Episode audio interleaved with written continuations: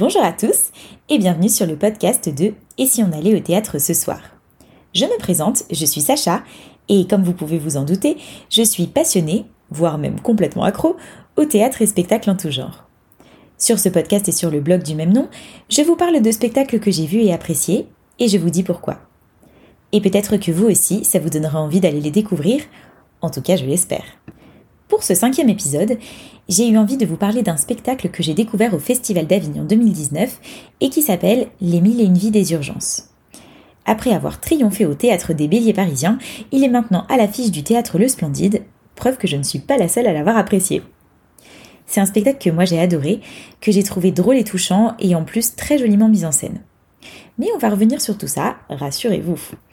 C'est une pièce qui est adaptée d'un livre de Baptiste Beaulieu, que je n'ai pas lu, j'avoue, qui s'appelle Alors voilà, les mille et une vies des urgences.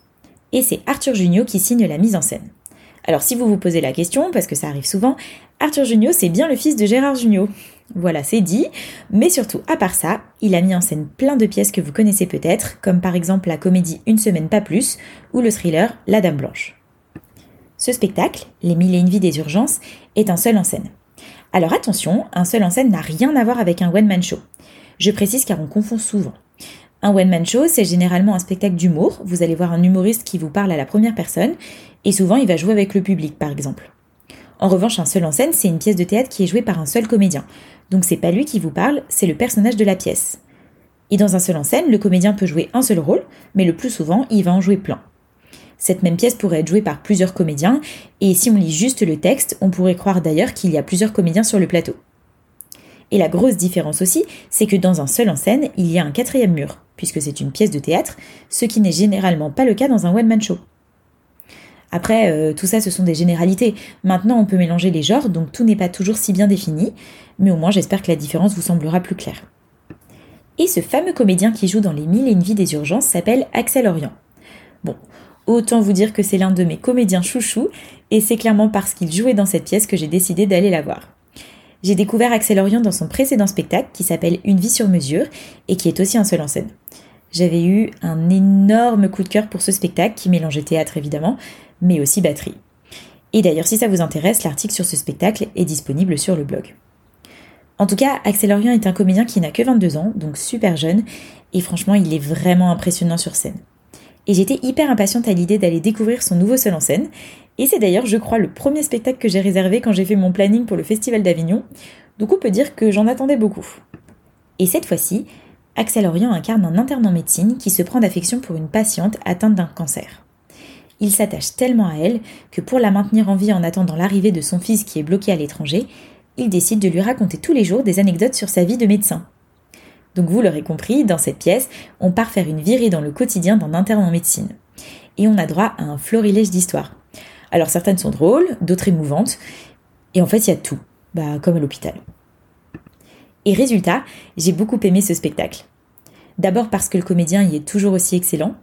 En fait, si vous ne le connaissez pas, ce que j'aime dans son jeu, c'est qu'il est très enfantin, avec beaucoup d'innocence dans la voix. Et du coup, il est capable de me faire passer du rire aux larmes en trois secondes, littéralement. Et ça, franchement, c'est impressionnant. Il a un côté très très touchant, et en même temps, il est super drôle quand il s'y met. En bref, vous l'aurez compris, je ne taris pas d'éloges sur ce comédien. Et à part ça, j'ai trouvé le thème de la pièce très original. On traite pas souvent le sujet de l'hôpital, c'est un sujet qui paraît grave, qui fait un peu peur, qui donne pas forcément envie comme ça. Mais là, c'est vraiment traité avec plein de tendresse et de sympathie, donc aucune raison d'avoir peur d'aller voir un spectacle sur le sujet. Et il y a un fil rouge dans la pièce, c'est cette fameuse patiente atteinte d'un cancer, mais en réalité c'est plutôt un prétexte pour pouvoir raconter plein d'anecdotes sur la vie de l'hôpital. Du coup, c'est plutôt bien trouvé et surtout, ça rend la pièce hyper enlevée parce que les histoires fusent dans tous les sens et aucune ne se ressemble. Et c'est vrai que c'est assez rigolo aussi pour le spectateur de se mettre dans la peau d'un interne en médecine le temps d'un spectacle. J'ai trouvé aussi que la mise en scène était très jolie. Il n'y a pas mille choses sur le plateau, mais elles sont bien choisies et l'univers est bien dessiné, et ça fait un peu bande dessinée d'ailleurs. Et ce qui est génial, c'est qu'on a laissé l'opportunité aux comédiens de pouvoir jouer de plusieurs instruments au fil de la pièce, c'était un peu l'occasion de montrer que c'est un artiste multifacette, mais franchement, ça fait son petit effet. Bon, je vous rassure, pour ceux qui n'aiment pas ça, c'est pas un spectacle musical. Il y a juste des petites touches de musique par moment, donc pas de panique. Bref, c'est un super spectacle que je vous recommande. Il est original, surtout si vous n'avez pas l'habitude de voir des seuls en scène, et il a ce que j'appelle le combo gagnant. Il m'a fait rire et il m'a fait pleurer. Donc si vous avez l'habitude de lire mes articles, vous savez que quand un spectacle m'a fait à la fois rire et pleurer, c'est que c'était génial et donc euh, pas besoin d'en dire plus. Et c'est un spectacle qui est facile d'accès, très moderne, et donc vous pouvez aller le voir sans problème, même si vous n'êtes pas un grand habitué des salles de spectacle. En plus, la pièce a dû pas mal évoluer depuis que je l'ai découvert au Festival d'Avignon, donc elle doit être encore mieux. Conclusion, bah allez-y. Et voici venu le moment des infos pratiques de la pièce, car je suis sûre que vous trépignez à l'idée d'aller découvrir ce spectacle. La pièce joue en ce moment au théâtre du Splendide, dans le 10e arrondissement de Paris. Et ça joue les samedis et dimanches seulement, jusqu'au 26 avril 2020.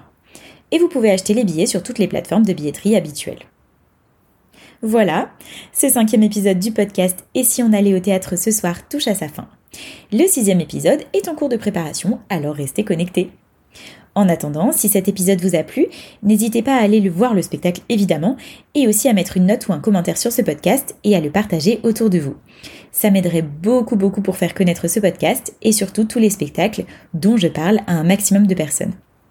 N'hésitez pas non plus à suivre le blog sur Instagram et Facebook et à m'écrire, je vous répondrai avec grand plaisir.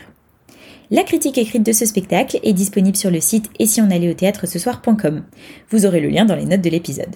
N'hésitez pas à visiter le site car il y a plein d'autres spectacles que je vous conseille et qui ne sont pas sur le podcast. Un grand merci pour votre écoute.